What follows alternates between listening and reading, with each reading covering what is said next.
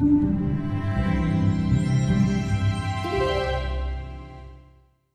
знаете, то, чем я хочу сегодня делиться, я уже, наверное, вторую неделю это во мне зреет. Вот. И я пытался в прошлый раз, но Господь сказал, чтобы я про ангелов говорил. А, мы не поклоняемся ангелам для тех, кто в бронепоезде и шлеме и чуть что подозревает нас в какой-то ереси. Мы поклоняемся Богу. Аминь. Аллилуйя. Слава Иисусу. Вот. И сегодняшнее мое, мое слово, я знал его название уже давно, ну как давно, недели назад точно, «Укращение строптивого» называется. Вот, есть в классике, такая пьеса замечательная, но вот совпали у нас с классиком ожидания. Аллилуйя. Слава Богу. Я сразу начну, потому что мне надо успеть. Я постараюсь быстро. Свистит что-то, да? Это не я. Я ничего такого не ел. Знаете, бывает, что-то съешь, и вдруг... Ты, нет, нет, пожалуйста, не сейчас. Аллилуйя.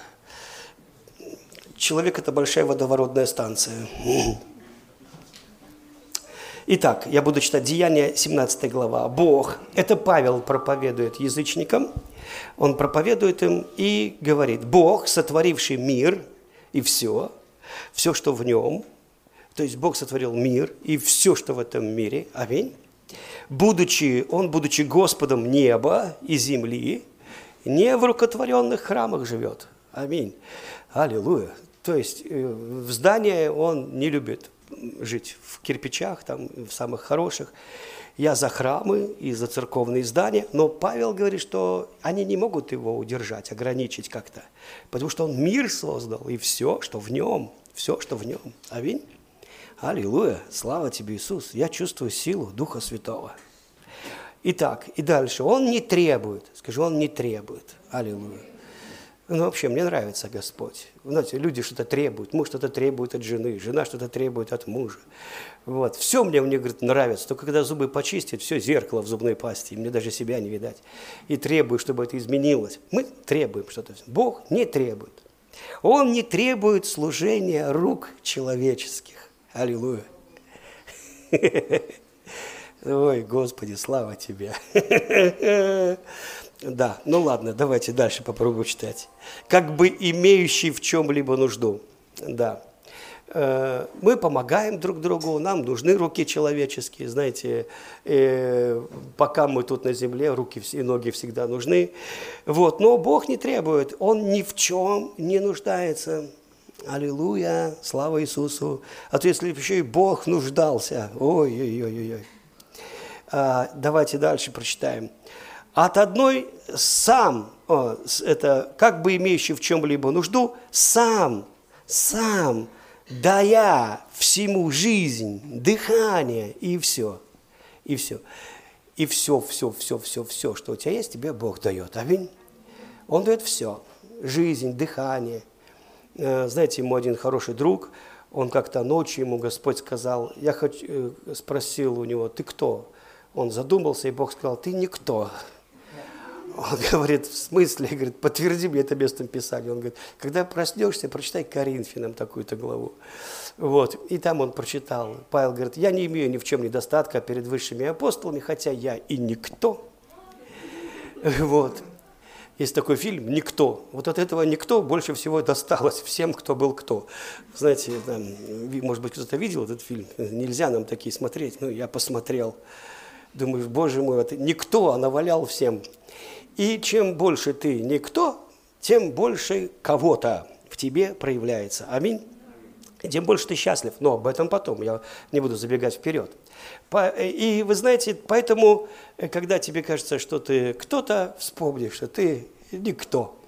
Это не ты даешь Богу радость, жизнь, дыхание, подмогаешь Ему, подзаряжаешь Духа Святого своими молитвами на языках и так далее. Это Он тебя благословляет. Аминь. Аллилуйя. И мы поговорим о таком слове, может быть, кто не знает, синергия, это греческое слово, а взаимо, которое говорит, что Бог хочет двигаться вместе с тобой, хотя ты и никто, Он хочет двигаться вместе с тобой. Ты просто провод вот, через который течет Божья сила. Нету там электричества, так вот провод, провод, он, знаешь, можно забор им под, подкрутить где-то, еще что-то, э, кастрюли, ручку, я не знаю, там серьгу из него сделать. Но если там нет Бога, это ничего, это мусор, никто. Но если там Бог, запоминай все, что говорю, счастлив Бог и счастлив ты, что по тебе течет Бог. Аллилуйя. Аллилуйя. Запомни, проводу нужен ток. Аминь. Без него он никто. Никто. Совершенно никто. Итак, поэтому мы будем говорить о счастье сегодня. Мы плотно заговорим о счастье. Мы даже, может быть, об экстазе счастья. Даже, может быть, ты переживешь что-то такое сегодня хорошее. Вообще, может быть, даже освободишься от чего-то нехорошего. Аминь. Мы же для этого пришли. Э, не просто послушать, а встретиться. Аминь. С кем-то. Кому нужен никто, чтобы сделать чудо. Аллилуйя. Слава Богу. Итак, от одной крови он произвел весь род человеческий. Знаете, как говорят японские ученые или какие-то другие, я думаю, скорее всего, японские. Ну, вот. А какие же еще? Японские, наверное. Ну, в общем, какие-то ученые доказали, что все человечество произошло от одной крови. Это наука доказала, одно ДНК, как бы все сходится к одному человеку. Ну, сказали следующее. Видно, только одна обезьяна эволюционировала. То есть вот такой вывод ученые сделали. Но Библия говорит, что вот то, кого они назвали обезьяной, был очень даже высокоинтеллектуальный человек. Звали его Адам. От одной крови. От одной крови. А сейчас только много национальностей, национальных расхождений. Одни любят других, другие других ненавидят. Э, потому что у них узкий мозг. Узкий мозг, узкий, узкий мозг. Знаете, когда плоско узкий мозг, он просто лишает возможности обширно думать. Вот. Но беда, если пришла, так говорится, то не одна, она обычно с собой всю остальную усколобость приводит. На самом деле мы все от одной крови, и, и произошли от одной крови, от одного Адама, мы все родственники, хотим мы того нет, и ты можешь передать привет пра-пра-пра-пра-пра дедушке Адаму, но если так далеко не хочешь говорить пра-пра-пра-пра-пра-пра-пра, ну хотя бы до Ноя, ну вот можно дойти. Итак, он зачем-то от одной крови произвел весь род человеческий, то есть весь, вся человеческая раса, Вся человеческая раса произошла от одной крови. От нее произошло много раз. И он произвел весь род человеческий. Зачем? Для обитания по всему лицу земли. По всему лицу земли. Вот сейчас такие зеленые. Э, один мой, наш с вами общий знакомый ученый, креационист Грэди Макмерти назвал их зелеными коммунистами вот, которые считают, что люди – это раковая опухоль на планете Земля, что она перенаселена и что нас должно быть меньше. Сами бы повесились, потому что они вдыхают кислород, а выдыхают углекислый газ. И, похоже, из-за них теплее становится. Ладно, ну, в общем, это шутка, извиняюсь, уклонился в сторону. Хорошо. Они, э, вот эти зеленые коммунисты, мы не про них, но вот Греди сказал, что Земля недонаселена очень сильно на самом деле. То есть здесь может жить очень много-много миллиардов людей при разумном существовании. Аминь. Очень много. То есть потому что люди живут в мифах, в мифах, они живут вот в этих, знаете, спасая китов, они готовы утопить всех людей, кто был на корабле. Вот. И дальше, ну ладно, не будем отвлекаться. И он сотворил, дабы они искали Бога, не ощутят ли его. Итак, вернемся выше. Бог сотворил людей для обитания по всему лицу земли, назначив предопределенные времена, предопределенные. Предопределенные – это значит, так уже решено. Так было, так будет, и все будет так, как Бог говорит. Это предопределено. Времена и пределы – это границы их обитания. И дальше. Зачем? Дабы они искали Бога. Не ощутят ли Его? Не найдут ли, хотя Он и недалеко от каждого. Не только близко к пастору Сергею, аминь, а от каждого. Потому что ты прямо в нем, он прямо в тебе. И это интересно. Аминь. И твой ум, твоя вера – приводит в осязаемую, ощутимую реальность присутствия Бога в твоей жизни. Аминь. Дабы они искали Его. Не ощутят ли? О, неужели так важно ощутить Бога? Зачем ты живешь? Я живу, чтобы парник сделать и туда огурцы посадить помидор. Ну хорошо. А еще зачем? Ты живешь, чтобы ощутить Бога в своей жизни. Э, давайте запомним. Ощутить Бога. Хорошо? Как и некоторые... А, дальше. Хотя он и недалеко от каждого из нас. Ибо мы им живем, движемся им, существуем. Как и некоторые из ваших стихотворцев говорили, мы его и род. Теперь я быстро перепрыгиваю Римлянам 9 глава. Что же, что же скажем? Язычники, не искавшие праведности, получили праведность, праведность от веры, а Израиль, искавший закона праведности, не достиг до закона праведности. Почему? Потому что искали не в вере, а в делах закона. И приткнулись, а камень преткновения. Как написано, вот полагаю все не камень преткновения и камень соблазна. Но всякий верующий в него не постыдится. Итак, поиск Бога. Бог сотворил человека, человек ищет Бога. Послушай, ты сотворен Богом по образу и подобию Бога. Хочешь ты это, не хочешь ты это, не ты придумал Бога, тебя Бог придумал. И когда Он тебя сотворил, Он сотворил тебя, вдохнув в тебя свой, как бы свой дух. Так был сотворен Адам и Ева. И когда Бог вдохнул, это значит природа, желание, воля. Давайте слово воля сегодня подчеркнем. Воля. У тебя по, по факту сотворения была как у Бога. То есть по факту сотворения человек стремился не к греху, а к святости, к чистоте. Это была его природа. Вы со мной? То есть по природе человек жаждал Бога, жаждал того, кто его сотворил, жаждал общаться с ним и быть с ним в единении. Понимаете?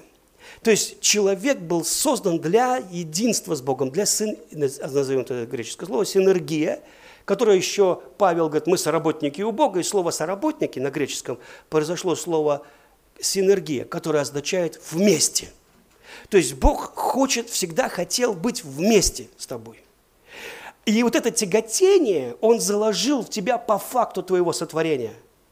То есть ты хочешь быть с Ним вместе. Если кто-то мне скажет, что он не хочет быть с Богом вместе, он врет. Он просто осуетился, сейчас он этого не хочет, но когда бывает, даже у нас, помните, если кто-то вспомнит себя, если был у тебя такой момент, когда ты был как бы неверующим, во что я не верю, потому что все верующие, просто как-то по-своему. Что ж, надо верить, когда ты подкову на дверь вешаешь, что она тебе поможет. Какая связь? Неважно. Ну, это не имеет значения. То есть мы всегда хотим во что-то верить. Мы каким-то образом пытаемся верить.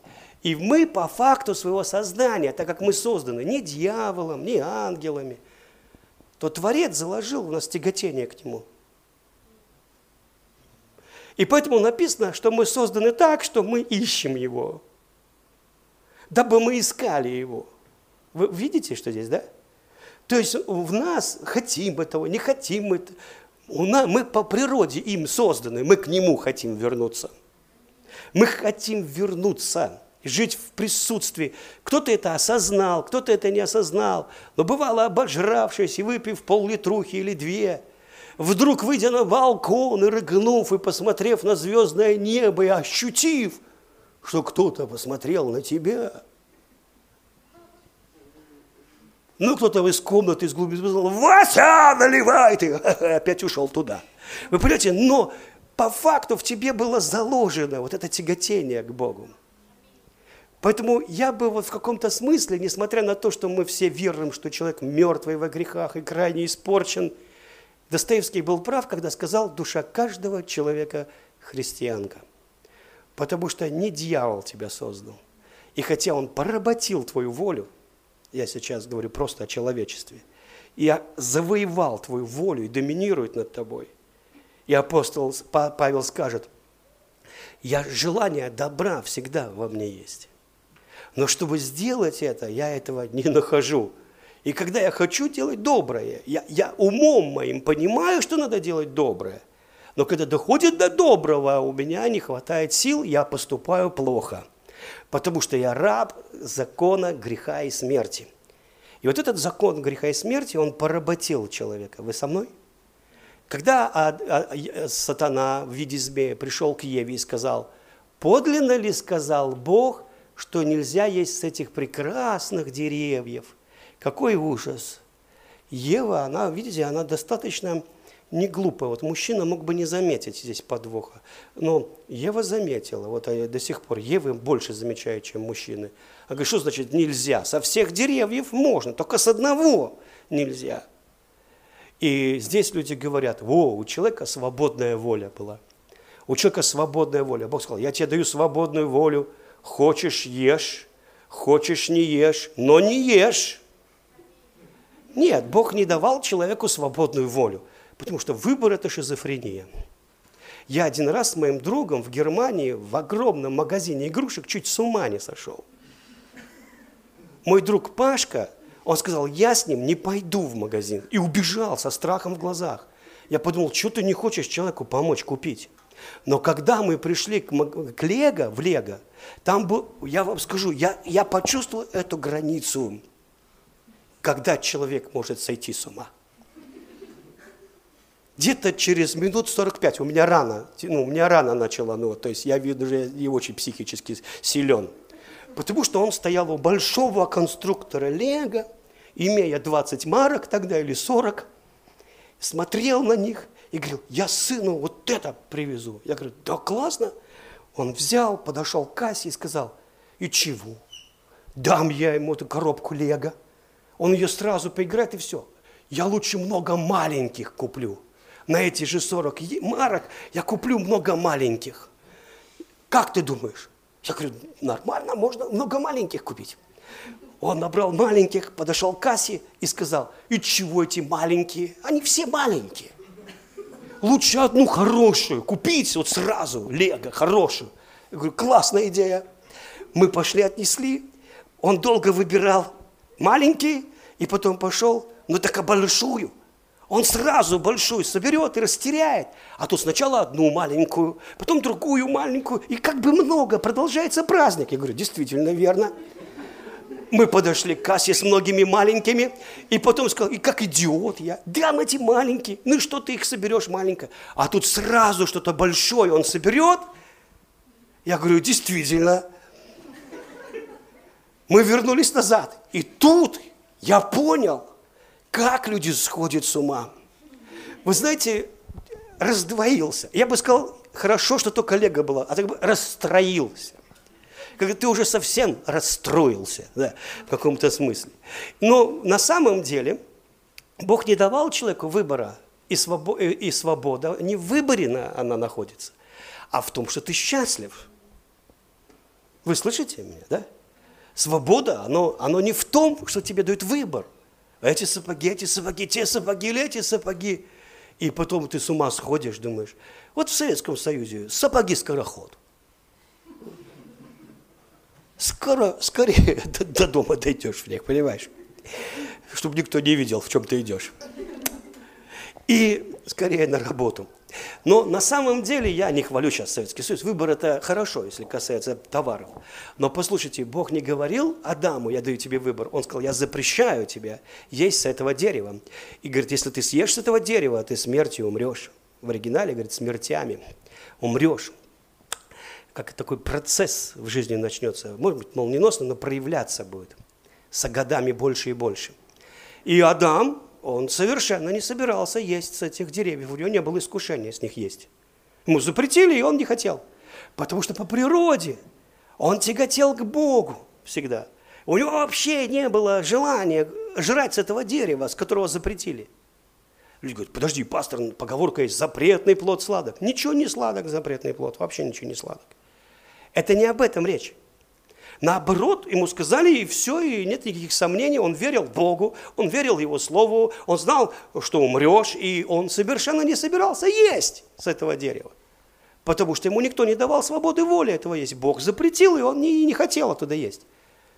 Вам трудно это представить, но так бывает у маленьких детей, у совсем маленьких. Это вот Марика я часто вспоминаю, когда ему запретил на аварийку нажимать, что мама катапультируется, если он на этот знак нажмет. Он вообще не нажимал, у него даже не было искушений. Но когда я пришел как змей и сказал, да я пошутил, да можно, ну не надо, конечно, нажимать, но мама не катапультирует, то, конечно, он уже много раз мог понажимать после этого. Поэтому искушение, и это пришло, и именно искушение раз, создало это шизофреническое состояние, в котором ты не можешь находиться. И тебе в конце концов, чтобы не сойти с ума, надо что-то сожрать сейчас с этого дерева и успокоиться. Именно реклама. Скажи, реклама. Дьявол прекрасно отрекламил. Он сказал, о, посмотри на это дерево.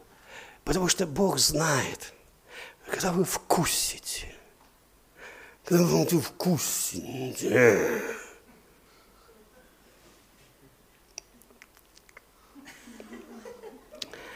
откроются глаза. Вот истинная пентаграмма. И вы станете как боги. Вы вообще будете знать добро и зло. Я тебе говорю, добро и зло будете знать. Добро и зло. Вы сейчас не знаете ни зла, ни добра. Просто счастливы. Это плохо. А так вы будете так много знать. Ой, как вы много будете знать. У-у-у. И вот это вызвало вожделение. Вы со мной? И именно предложение, искушение вызвало это шизофреническое состояние, когда рано или поздно после этих слов я бы все равно съела, потому что теперь надо было узнать, правда это или нет. Но до этого момента она абсолютно никогда этого не хотела, пока не пришло слово искус, искусителя – И в этом весь маркетинг построен, вся реклама. Вся реклама. Ну, знаете, ну, я могу сказать вам, что иначе не продашь. Когда тебе впаривают вот такой кофейный аппарат, чтобы налилась вот такая... И потом он начинает промывку.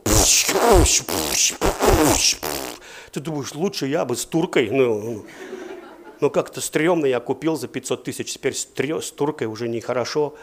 Но тебе объяснили, что даже там вкуснее, а ты как хотел, за 500 тысяч рублей еще и невкусно сварит? Да если и невкусно, уже вкусно, понятно, привыкайте к тому, что есть. То есть, по сути, ну, вся торговля, она вот на такой рекламе построена. У человека была, человеку на самом деле не так много надо. Вообще немного тебе надо.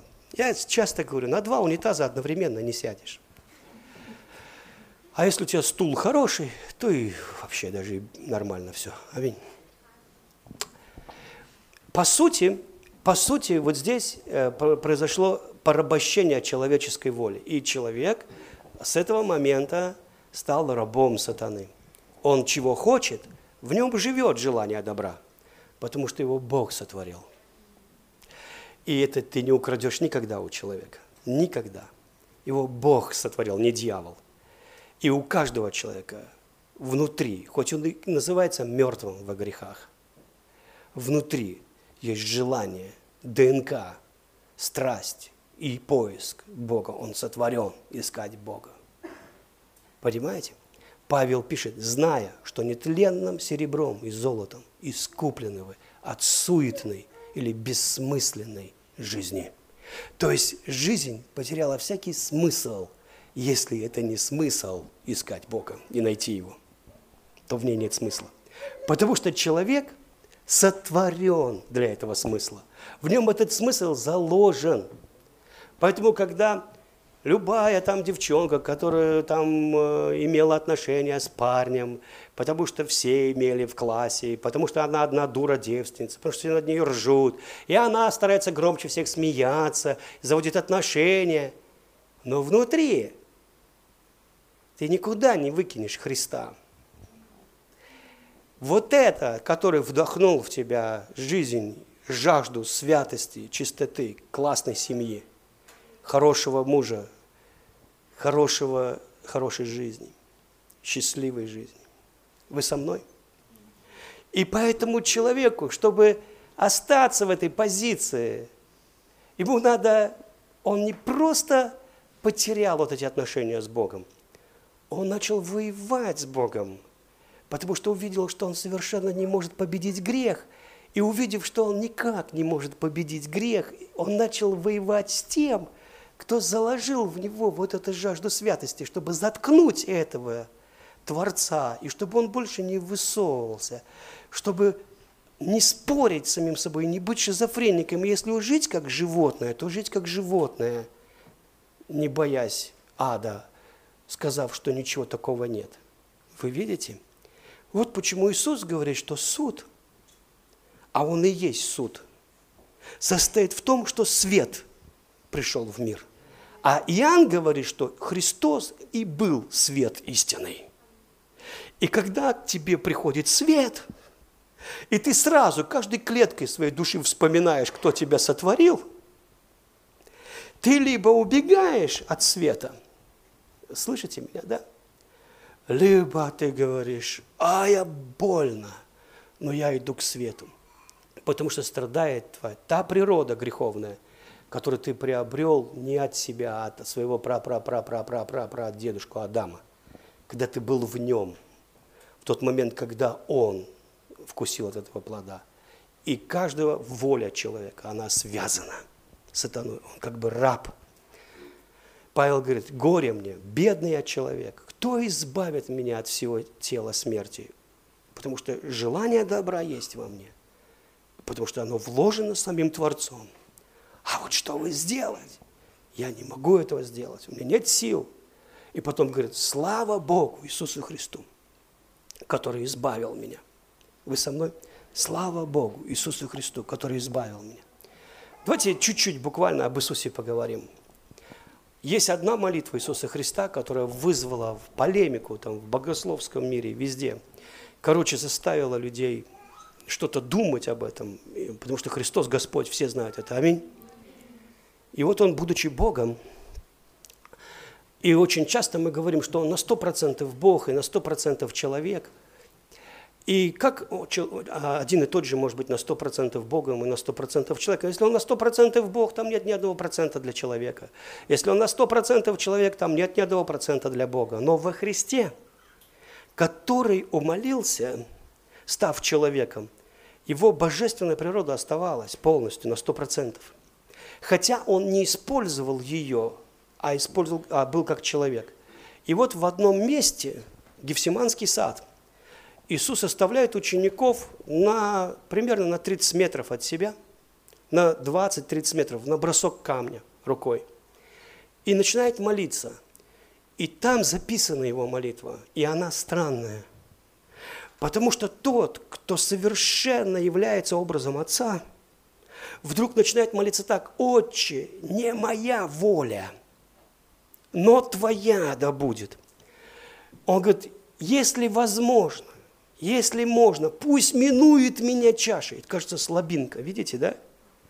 Как будто у Христа есть одна воля, а у Отца совершенно другая воля, и Он покоряет свою волю, чтобы исполнить волю Отца. Как будто бы, значит, грех, что ли, был в Иисусе Христе, что ты перечишь воле Его, что ты строптивишься вот этой волей Божьей. Ты же всегда хотел ее исполнить.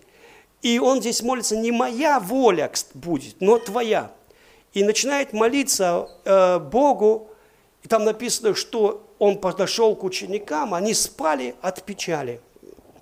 На них напала такая печаль, что они заснули.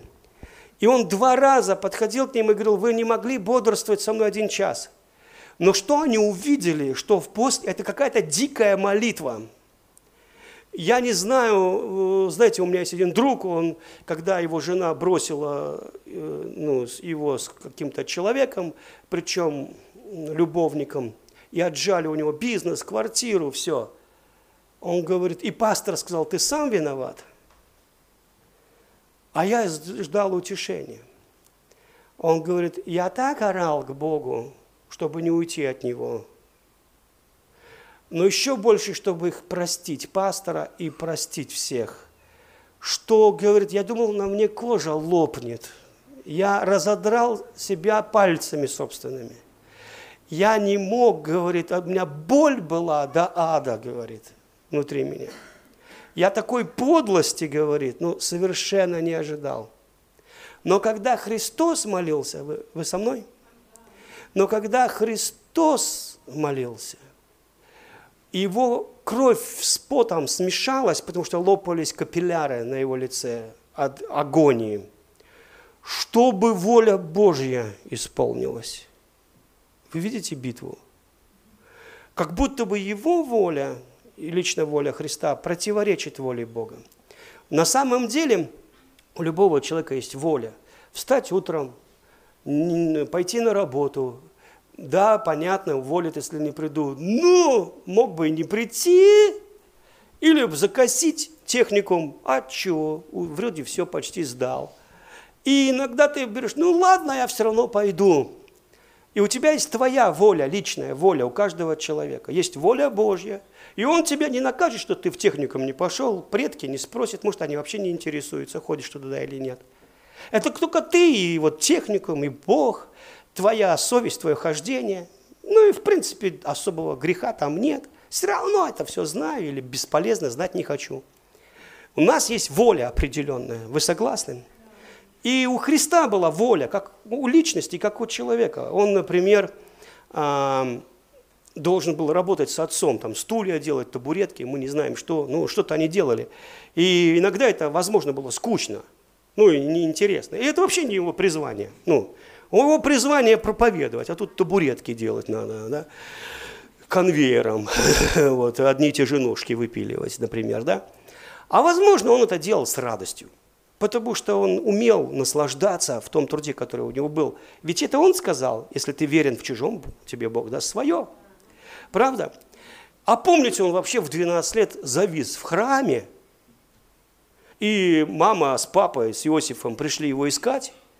А, они везде его искали, только в последнюю очередь решили храм посетить. А он три дня там общается вообще своевольно.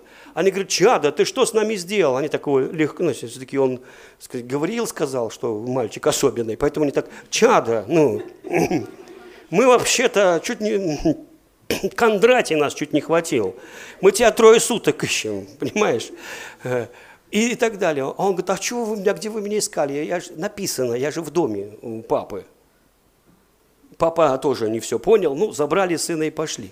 Вы понимаете, и он как бы э, свою волю под родителей подчинял. Это нормально. Он был достаточно кроток, чтобы подчинять свою волю. У него была своя личная воля. Но в Гефсиманском саду произошло нечто более важное. Потому что там происходила искупительная работа – Потому что вся строптивая воля всего человечества, весь наш бунт против Бога лег на Христа в этот момент. Именно в саду Адам потерял свою волю и продал ее дьяволу и стал рабом греха. Именно в саду Христос начал искупать нашу волю вся строптивость всего человечества, весь бунт, начиная там от детей, подростковый бунт, мятеж, весь мятеж человеческий, он как бы обрушился на Христа. И он эту волю человеческую вот так вот в себе с кровью и потом нагнул, чтобы победа доставалась тебе верой, а не силой твоего характера только. Вы слышите меня? Он искуплял полностью твое безволие, твою пораженную волю. Он, он полностью взял на себя труд вот этот вот с потом и кровью, труд. Вот почему для тебя нет ничего невозможного. И такого, чего бы ты не смог сделать. Да, у тебя есть усилия в жизни определенные, но ты должен понять, что всю битву выиграл за тебя Иисус Христос. Именно в Гефсиманском саду Он взял на себя всю строптивость и укротил строптивость всего человечества.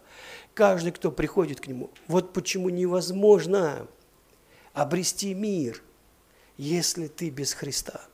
Потому что твоя воля никогда не даст тебе иметь Божий мир.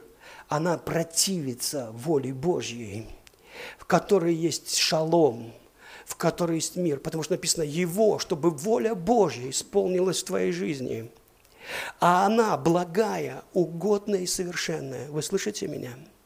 То есть у Бога, который создал тебя, Он знает тебя не просто насквозь, Он знает твою страсть по Нему самому. И Он знает, что счастлив ты можешь быть в Нем, в Боге когда есть синергия, когда вы соединяетесь, когда ты позволяешь Богу любить тебя, когда Его ток течет через этот проводок, который никто, и когда ты уподобляешься Богу, ощущая то же, что ощущает Бог, переживая то же, что переживает Бог, и делая то, что делает Бог, потому что Бог сливается с тобой, со своей волей, и твоя воля не перечит Ему, она не хочет сопротивляться Ему, она говорит, да, Господь, и тебе, потому что многих христиан учат, ты должен сломать свою волю, ты должен как Христос молиться, не моя воля, но твоя да будет воля. В то время как Христос хотел, чтобы ты принял вот это искупительное завоевание для тебя в Гефсиманском саду. Именно там первый раз пролилась кровь. Именно там первый раз была пролита кровь, чтобы твоя воля была высвобождена, и ты стал свободным человеком. Знаете, люди говорят, о, ты свободен, вот тебе чай, вот тебе кофе, выбери, что хочешь. Ну, если ты кофеман, угадай, что ты выберешь. Тебе даже выбирать не надо. Может, тебе не предлагать чай. Я выберу кофе. Потому что я люблю кофе. Я кофеман. Слава Богу, это не грех. А то если сказали грех, это было бы неприятно. Но зачем осквернять такой напиток такими страшными словами, как грех-то какой? Вы понимаете? И по сути мы выбираем, э, мы, мы в воле нашей, наша твоя человеческая воля Богом не порабощается ни капли. Ты встаешь утром, делаешь то или это, хочешь, делаешь зарядку, не хочешь, делаешь зарядку. Или как я, не хочешь, не делаешь зарядку, хочешь, не делаешь зарядку. Понимаешь? То есть это, это не важно. Хотя надо пару раз согнуться, чтобы позволить крови пройти по твоему позвоночнику в некоторые недоступные уже для нее места. Вы понимаете? И по сути, по сути, Бог не говорит тебе, о, ты должен ходить по моей воле. Ты, Господи, Дикси или пятерочка, Дикси или пятерочка, он, Дикси ты. А я хотел в пятерочку, ну ладно. Нет, ты абсолютно свободный человек, ты можешь есть любого дерева, никто. Воля Божья не заключается в том, чтобы направлять твои ноги в Дикси или в пятерочку, вы понимаете? Или в Икею, которой больше нету. Или еще куда-то, вы понимаете? Потому что выбора, выбора, выбора, так сказать, выбора, так сказать, иногда и не дают. Для мужиков это даже хорошо. Некоторые мужики обрадовались. Слава Богу, не надо ездить в Икею. А то там столько идей. И э, рождается. Но дело не в этом. Дело в том, что твоя воля остается твоей волей, Бог ее не порабощает. Но что происходит, когда ты позволяешь и делаешь это легкое усилие, зная волю Божью? Например, Бог побуждает тебя молиться. Я ни разу не видел, что Бог побуждал молиться, а ты говоришь, я не буду. Он такой, хрясь тебя в бараньи руку, ты, а Шараманда придется молиться. Вы понимаете, ну, он так не делает. Но когда ты соглашаешься ты попадаешь в блаженство, потому что Его воля, в ней всегда блаженство для тебя. Что бы это ни было, многие люди несчастливы, потому что они никогда не живут в той воле, которую Бог предлагает им, благая, угодная и совершенная. Когда Бог побуждал меня молиться, и я шел молиться, я никогда не пожалел об этом. Там было такое накрывалово – там был разговор с Богом, там был экстаз, там было счастье, там было все. У-ху-ху-ху! Вы понимаете? Когда Бог мне предлагал что-то сделать или куда-то поехать, или встать, я делаю усилия. Не всегда легко, э, когда у тебя четыре поездки в месяц, и это поезд, потом самолет, и тебе говорят, приезжайте к нам, и ты только подумаешь, что тебе надо встать, пойти на вокзал, ты уже устал. Вы понимаете, уже, уже чувствуешь, я устал. Ну вот. А потом подумаешь, классно, я же люблю это делать, я люблю служить, поехали. Ну, правда, оно может накопиться Слава Богу, был этот коронавирус, для кого-то не слава Богу. Но я не ездил какое-то время, вы понимаете, я прям не ездил, я прям даже почти до осуждения. Ну, вот. Сидишь и едешь, и нельзя, никто не зовет, у всех все в масках. Вы все понимаете, так хорошо. Вот. А потом надоело сидеть, слава богу, кончился коронавирус, все, с радостью поехали, чуть отдохнули. Есть труд. Если у тебя убрать труд, ты станешь несчастным. Потому что тот, кто сотворил тебя, он сотворил тебя для труда. Если ты ничего не делаешь, я тебе говорю, ты будешь просто несчастным человеком. А, особенно, если ты на дотациях на каких-то. Ты станешь вот таким, знаешь, у тебя все обвиснет вообще раньше времени. Все, вот просто вот. Человек должен находиться в каком-то процессе, и в труде есть счастье. Аминь. Попробуй, если никогда не делал. Потому что человек деградирует, если нет никакого труда. Для кого-то это книжки читать труд сейчас, пока ты учишься, это труд. Ты все не можешь прочитать, спроси у преподавателя, кто поумнее, кого ты уважаешь. Какие бы всего две книжки вы мне посоветовали прочитать в этом семестре? И он тебе скажет, он даже удивится. Потому что за 10 лет он такого никогда не видел, чтобы тогда спросил. И ты прочитаешь, и вдруг тебе покажется, что ты умнее стал. Оно как бы кажется счастливое, вы понимаете. Но по сути есть труд. И этот труд, это не против, Бог не против, Бог за. Даже когда ты пойдешь на небо, ты не сможешь там просто сидеть, на бабочек смотреть, вы понимаете, просто потом у пруда сидеть, потом там сидеть, потом переместиться в пространстве, там посидеть, потом там полежать, понимаешь? Ты очень скоро тебе рай надоест. Ты скажешь, а можно что-нибудь сотворить? Вы понимаете? Потому что ты так сотворен Творцом, что Он вложил в тебя, что в твоем труде может быть электричество Бога, с энергией. Она может быть в живописи, она может быть в бизнесе, она может быть в музыке, в проповеди. Она может быть где угодно. Понимаете, когда ты соединяешься с Богом, конечно, праздность вот сама по себе, она не, ничего не творит. Давайте я вам прочитаю, что дети маленькие говорят, чтобы вы почувствовали Бога в их, в их Таня, второй класс. Дорогой Бог, прошу Тебя, сделай так, чтобы, начиная от бабушки и кончая слонами, все были счастливы, сытые и обутые. Э, вы чувствуете поиск? Поиск Бога. Аня, третий класс. Если ты найдешь мою варежку, прошу вернуть, только честно. Игорь, третий класс. Мама сказала, что я во сне плакал. Ты не помнишь, о чем мы с тобой разговаривали? Вы знаете, бывает, что действительно у, у, у детей, вот их не надо учить, что есть такой поиск Бога. А вот это вот, Славик, третий класс, сделай меня ветром, чтобы я путешествовал по макушкам деревьев. А вот это мне очень нравится, Ева, третий класс. Я еще маленькая, учусь в третьем классе, грехов пока нет, но собираются. Вы, вы видите, какая отделенность? Человек по факту сотворения стремится и видит, что уже собираются. Те, кто заставят поступать не по-доброму. Вот это мне очень нравится. Наташа, второй класс. Почему весной, когда вечером ты выключаешь на небе, включаешь на небе звезды, и дуешь на землю теплый ветер, и вокруг тихо-тихо, и мне иногда хочется плакать. Вы видите, я не знаю, почему взрослые уже в этом не живут часто, но иногда в этом столько молитвы, когда ты остановился и начинаешь видеть своего Бога, почему Он дует теплый ветер, и почему тихо-тихо и почему хочется плакать.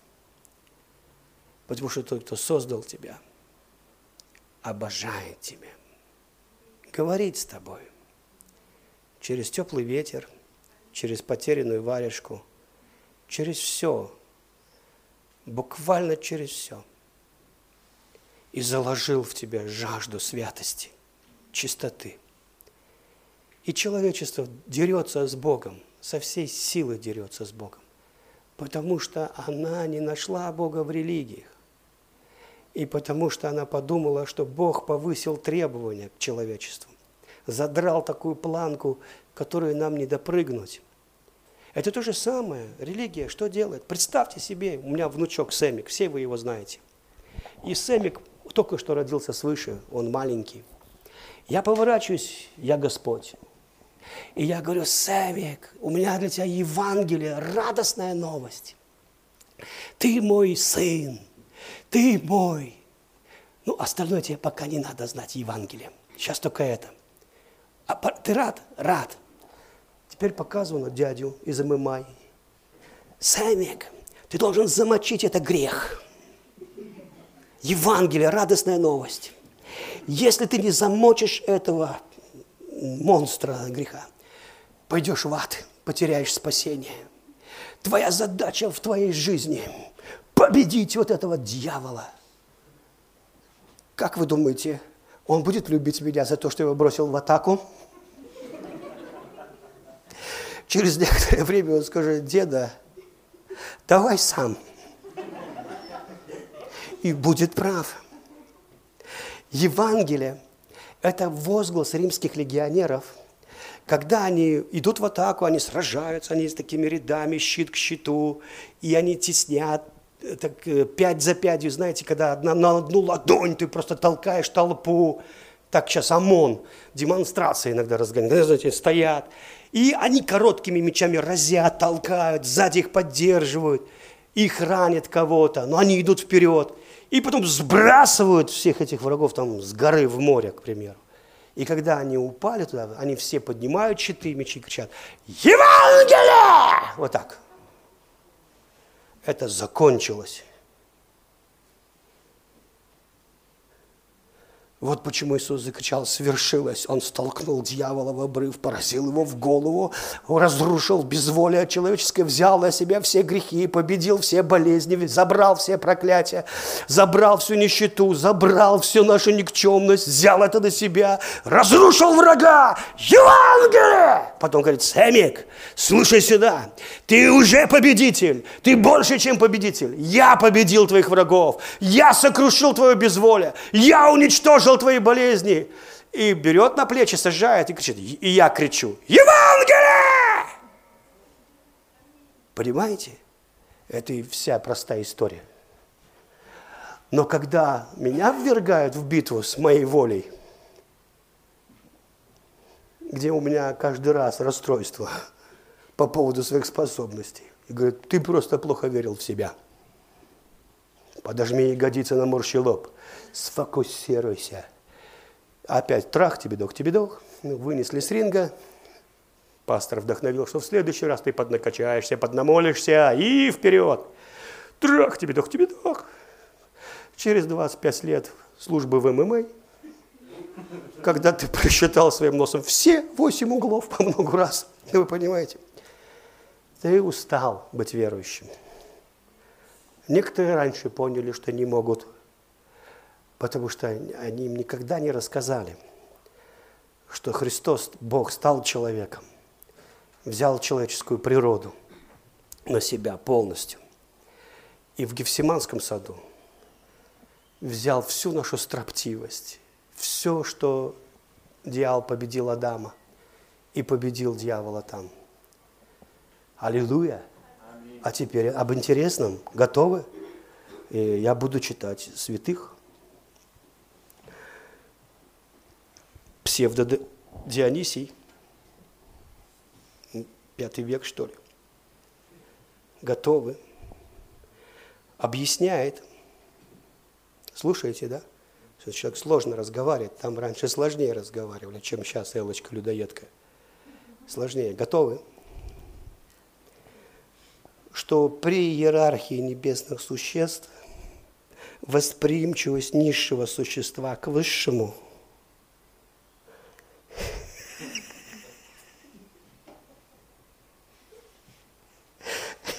Не могу, меня что-то позволяет с энергией единению с Богом, когда мы взаимно двигаемся, привести к взаимному экстазу. Еще раз. При иерархии небесных существ восприимчивость низших существ к высшему позволяет с энергией привести к взаимному экстазу. Почему же он так говорит? Исполняя волю высшего существа, то есть Бога, мы каким-то образом выходим за пределы себя, там, где ты не можешь, больше твоих возможностей, в суперсиле и радости и любви, за пределы себя выходим. И попадаем в экстаз его любви, туда, где он нас ждет. При взаимодействии низшего существа с Богом, с Высшим, соединяясь с Ним, с Его волей, мы начинаем становиться счастливыми и понимаем, ах, вот оказывается, для чего я жил, чтобы содействовать Бог. Не я помогаю Богу, а я позволяю Богу делать меня счастливым в Его работе, содействовать с Ним. Вот почему Иисус был самым радостным из всех людей каких-либо. Будучи человеком, он совершенно не хотел никакой своей воли. Он только в Гефсиманском саду сказал, не моя воля, твоя будь. Взяв на себя, в, в нем мистическим путем было все человечество, всю строптивость человеческой природы. У него никогда не было конфликта его воли с Божьей волей. Он и есть сам Божья воля. Понимаете? У него не было конфликта. Он был в единении. Я помню, это истинная свобода. И это свобода, к которой мы призваны. Я рассказывал вам, я помню, что когда у нас проповедовал Ульф Экман, это был один единственный раз, когда он был в нашем городе, в Ярославле, больше не был. Потом он, вы знаете, он ушел в католицизм. Но для меня это был человек всегда очень важный. Ну, то есть я видел на нем помазание, апостольское помазание. И его проповеди вдохновляли меня. Я его ценил как одного из величайших мужей Божьих. И я так ждал, когда он придет в Ярославль. Я прям молился, там чуть ли не отменили. Я помолился и отменил все, что отменяло его приезд. Только бы он приехал. Он приехал. Я сидел на кончике стула, слушал его проповедь, и он учил, что надо благословлять имя Бога. В этот момент вдруг Бог встал между мной, там оркестровая яма, помните, этот кто-то перекоп был клуб, и сцена, оркестровая яма. И вот он встал, Господь, прямо вот внизу, передо мной. Это было внезапно, потому что он заговорил и сказал, а чего ты хочешь? Ну, я сказал, чего хочет наша церковь, планы в ученичестве и всем остальном, перечислил, сколько у меня должно быть учеников, все это я говорил, и Бог вот так вот провел рукой и сказал, нет, нет, нет, нет, чего ты хочешь? И когда он спросил, чего я хочу, то он тут же этими словами обнаружил во мне всю ложь того, что я ему перечислил. Понимаете, мы иногда верим в чье-то видение принимаем его как свое, не зная, что это не твое. И Бог на него не отвечает, потому что ты врешь, ты лукавишь. И тебе помогли врать, тебе объяснили, что сейчас мы, христиане, все вместе хотим вот это. А в Высшем Советском Союзе у нас это всегда, так сказать, вместе. А кто этого не хочет, тот либо Бога не любит, либо людей не любит, покайся и хоти. А это подтверждается двумя, тремя, пятерью, десятью местами из Писания о воле Божьей, чтобы все спаслись и достигли познания истины, а другого пути, как вот эта система, не существует, друзья. Вот так. И это такое, хай, так сказать, извиняюсь, не буду ничего дальше говорить. Когда видение становится выше человека, это фашизм. Человек Бог даже не заставляет человека исполнять видение. Потому что Бог уважает человека. Вы со мной? А я уверовал, что мы сейчас все это хотим. Вдруг Бог говорит, ты чего хочешь? И я с ужасом понимаю, что я этого не хочу. То, что я перечислил, я, я врал, я этого не хочу. Я хочу, чтобы люди спасались. Я хочу, чтобы церковь росла. Я хочу, чтобы вся Россия спасилась. Вы понимаете, я хочу. Но я не это хочу на самом деле. Я, конечно, это хочу, но я не это хочу. Вот я не это хочу. А знаете, Господь не только говорит про то, что если ты весь мир приобретешь, Он же не говорит, что если ты купишь 250 лексусов, автомобиль яхту, а душе своей навредишь, Он не об этом говорит, Он обо всем говорит.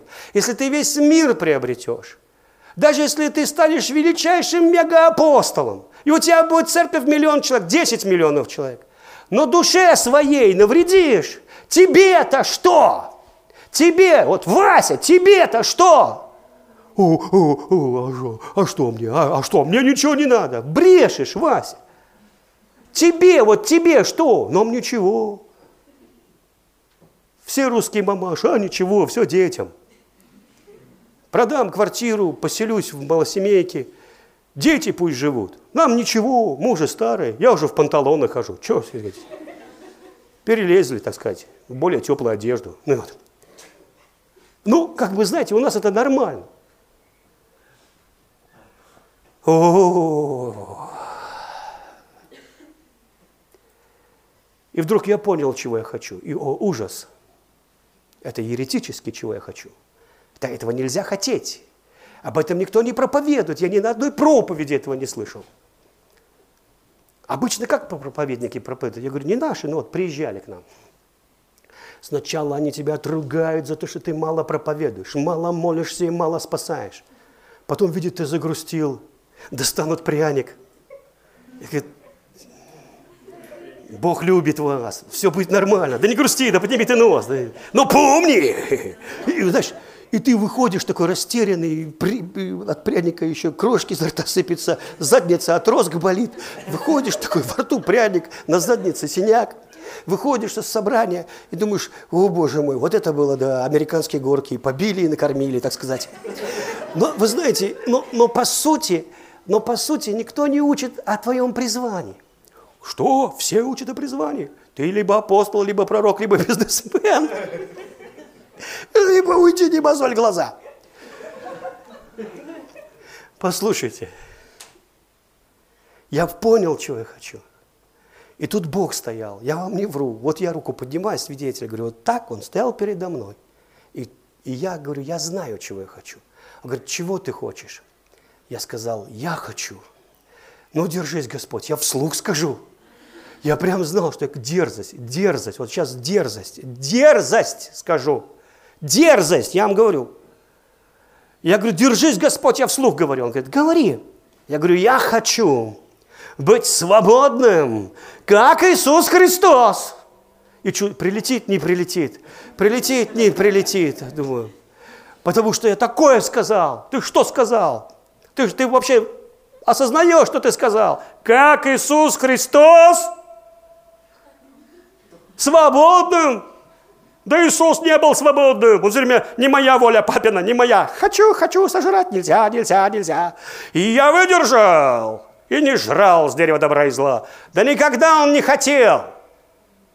Никогда он не хотел грешить Иисус. Никогда не хотел с кем-нибудь прелюбодействовать. Да вообще он был свободным. Потому что порабощен был Божьей любовью. Он сам и был экстаз его любви. Да вообще не хотел он этих грехов. Бле!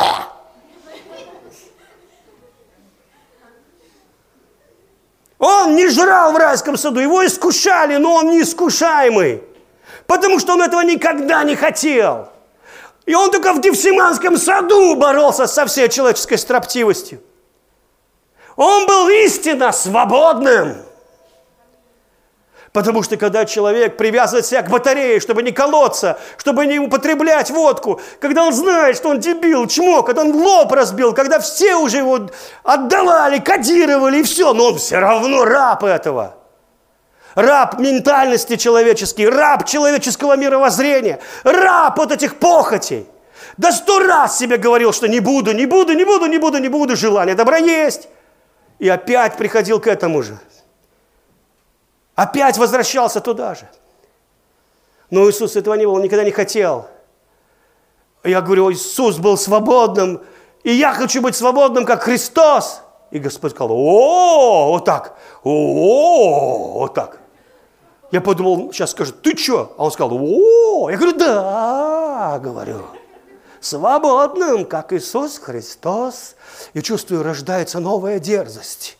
Новая дерзость рождается. Сейчас я ее вслух скажу, говорю, а Иисус Христос, что хотел, то и делал. Вот так. Я знал, сейчас прилетит либо да, либо нет, либо я пропал, либо пан, либо пропал. И Господь говорит, правильно. Я угадал. Интуитивно. Дух знает. Что хотел, то и делал. Только свободный человек. Он всегда хотел кофе. И никогда себе в этом не отказывал. Как истинно свободный человек.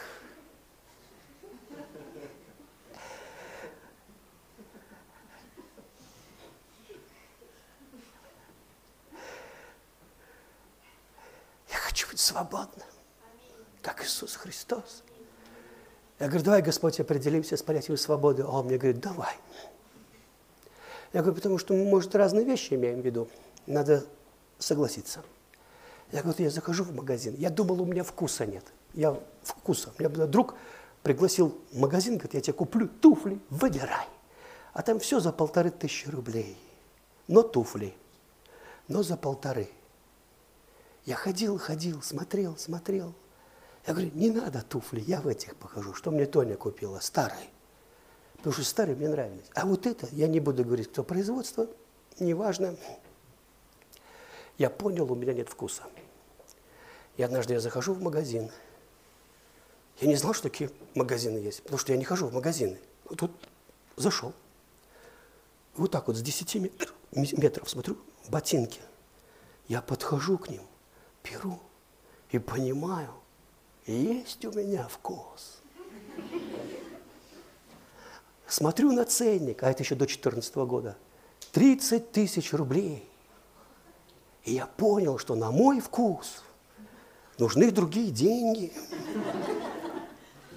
Я положил это назад вежливо, с уважением, отметив, что у меня есть вкус. Так вот, свобода – это когда у тебя желания и возможности совпадают. Аминь. Например, Иисус кого хотел, того воскрешал. Воскрешал. А вот если у тебя попросят, пастор, давайте воскресим моего дядю. Семь дней уже воняет. Давайте я его домой к вам привезу, а вы помолитесь. Я так сразу огорчаюсь. Ну, так, думаю, не надо вот ко мне вашего дядю вот вести, знаете, вот. А я вам объясню, почему. Просто не хочу, я хочу просто дома. Вот я, можно я дома вот, розы буду сажать, розы без дяди вашего. Вот. Но если я точно знаю, что я делаю, что хочу, я говорю, да хоть 10 дядей. Это меня не напрягает. Вы понимаете? Потому что Иисус кого хотел, того воскрешал, кого не хотел, того не воскрешал. Правда, могли уговорить, и он воскрешал. Он, кстати, не хотел воду в вино превращать. Но мама говорит, иди и делай, я тебе говорю. Сейчас принесут. Иисус такой, ой, говорит, мам, я же тебе сказал, не, мое время еще не пришло. Пришло, не пришло, свадьба пришла. Ну, Иисус пошел, превратил воду в вино. Вы понимаете? Может, и не сильно-то и хотел. Он-то вообще, кстати, не особо, ну, любитель там, он и так радостный, вы понимаете? Это для народа? Он и так радостный. Ему пить не надо, чтобы порадоваться. Он и так, потому что он истинно свободный. И, его, и только человек, такой человек в Боге истинно свободный. А как мы волнуемся, а как мы переживаем, билетов не хватит, а это, а вдруг нам не кончится, а вдруг мне побежали быстрее, давай быстрее. Вот так вот. Господи, помоги, помоги, я не сучусь, я не сучусь, я в покое, Господи, я беспокоюсь, потому что оно может кончиться. Иисус говорит ученикам, берите лодки, плывите на ту сторону, я останусь. Они, что ты останешься? Вдруг лодок не хватит? Он говорит, все нормально. Как можно не беспокоиться за этот общественный транспорт? Там уже нет такого паром с 8 до 9. Каждый день туда-сюда ходит. Просто все... Иисус молился, наслаждался Богом. Подходит к озеру, лодок нет. Мы вообще ни одной не оставили. Вообще об Иисусе никто не подумал. Пастора бросили на, на, на том берегу. Ни один, знаете, вот хоть бы один стоял. Не там лодку Иисуса жду, помолятся, мы поплывем. Уйди, ходите, изверги, это моя лодка, лодка для Иисуса, я ее пасу. Я Ашер Иисуса Христа не позволю. И там отбил парковочное место, отбил парковочное место для своего пастора, вы понимаете. Нет, Иисус пришел и как свободный человек пошел по воде. Вы чувствуете уровень свободы? А вы знаете, что вы призваны к свободе? Это ваше призвание.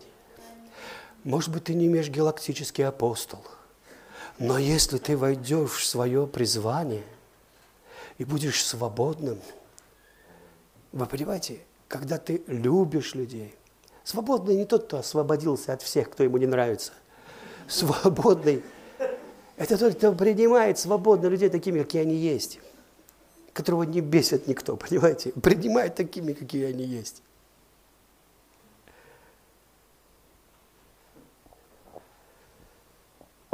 И поэтому вот это вот еще раз Бенедикта, ой, простите, Бенедикта не буду, потом псевдо Дионисия.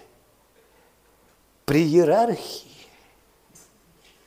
небесных существ восприимчивость низшего существа к высшему позволяет с энергией взаимному действию привести к взаимному экстазу, когда высшее наслаждается тобой, и от этого ты наслаждаешься Богом. Давайте про волю Божью кое-что. Песни песней, вторая глава. Все его знамя надо мной любовь. Другой перевод. Все его желание, его воля высшего – это любить меня –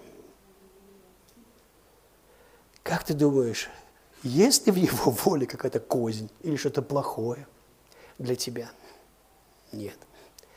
Даже когда верующие ради Христа страдали и терпели гонения, они находились в большем экстазе близости со Христом. Когда Павла и Силу побили и бросили их в темницу, и они там пели, соединяясь с Богом, и так, что сотряслась тюрьма – и им говорят, выходите. Они говорят, не, нам тут хорошо. Они вообще все ноги обычно из тюрьмы сделали. Стенки рухнули, бежим. Эти никуда не бегут. Куда бежать? Здесь Бог. Аминь.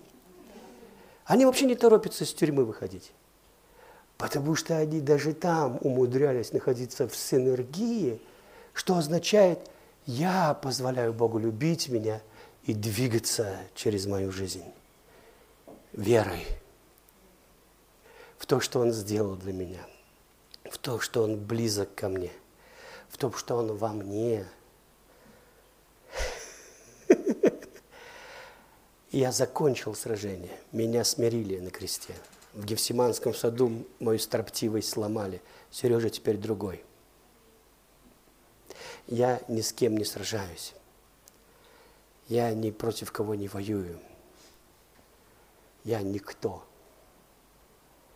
и алюминиевый провод, по которому пусть течет сила. Я просто хочу наслаждаться Богом. Проповедую ли, сушаю ли цветы, пью ли кофе, общаюсь с друзьями. Мне все в кайф. И тогда я успокаиваюсь. Потому что не я успокаиваюсь, я буду спокоен, я буду спокоен. Мы не будем нечь, дайте пакет.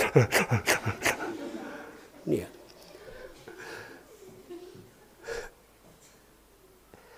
Потому что он успокоил меня.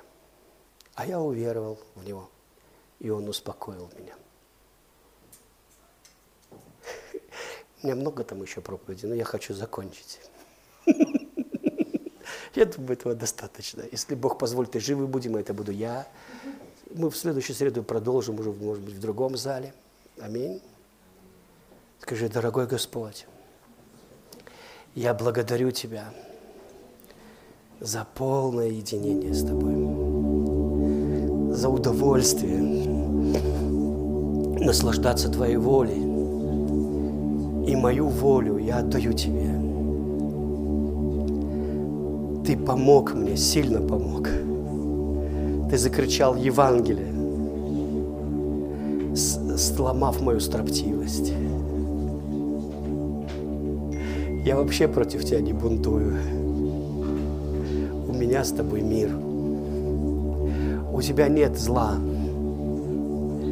и тайного умысла, и скрытого плана против меня. Твой план добрый, намерение хорошее, оно сбудется. И я предаю себя в руки Твоей любви. Твое желание любить меня, Твоя воля любить меня.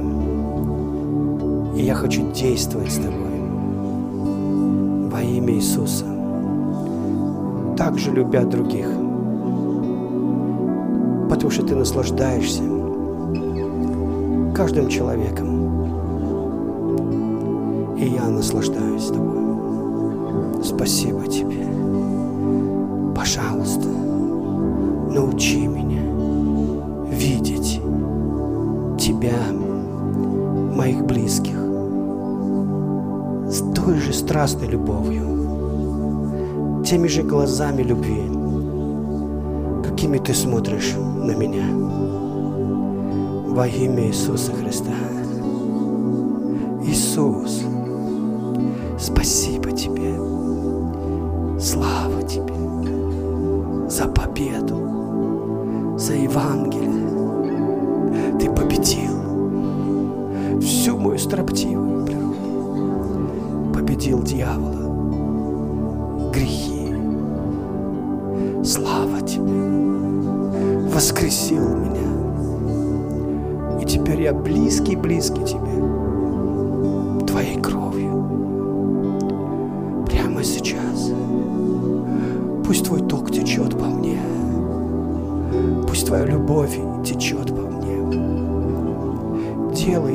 Дело Твое.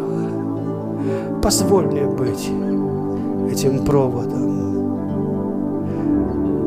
по которому Ты течешь, обнимая своей силой меня со всех сторон.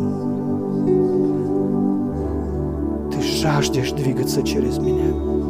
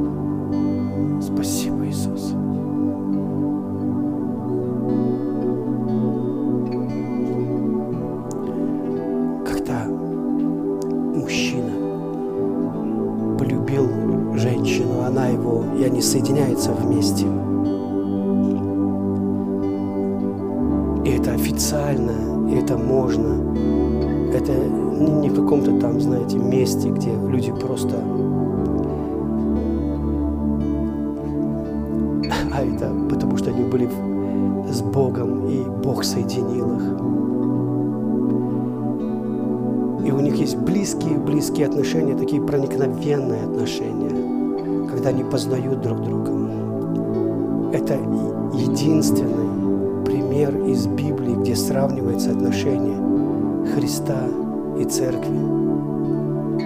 Это соединение, как синергия мужчины и женщины. Вот, вот за это соединение Христа, когда Его воля входит в тебя, и ты только Его волю хочешь. И поставь миллион человек, и пусть они кричат и пропагандируют аморальный образ жизни и все что угодно. Ты будешь смеяться во весь голос и говорить, я свободный, я свободный. Я создан найти Бога, я нашел Бога, я удовлетворен в Нем. И ваши жалкие подделки, которые разрывают вашу душу на части, на миллион криков и стонов и боли, за которые вы платите разрушенной судьбой, и вы хотите это сравнить с моим Иисусом. Вы хотите это сравнить с моим Отцом. Я создан им, и я пришел домой к Нему. Я люблю Его, потому что это Он любит меня. И у меня будет все очень хорошо. Очень хорошо. Я вам это официально заявляю потому что я в единении с Ним. И есть много христиан, которые стараются, которые читают Библию, и у них все нехорошо, потому что они не поняли, не успокоились. Они до сих пор думают, они все в битве с грехами. Они все в битве, чтобы показать Богу, что я, Господи, все-таки хочу удостоиться. Вместо того, чтобы войти в достоинство, которых удостоил Господь. Они по-прежнему строптиво пытаются покорить свою волю, сражаясь за какую-то волю Божью, которую они даже ничего не понимают. Что она в том, чтобы любить тебя и позволить. А те христиане, которые пережили это, они это проявляют, потому что плод, он проявится. Если ты хорошее дерево, плод будет хорошим. Ты будешь приносить плод во время своем и люди будут видеть, и твоя, твоя жена будет видеть. Они будут счастливы, потому что ты не строптивый, ты умиротворенный. И ты служишь им, работаешь, потому что ты перетекаешь в них, ты любишь, потому что Христос в тебя перетекает. И ты становишься таким Иисусом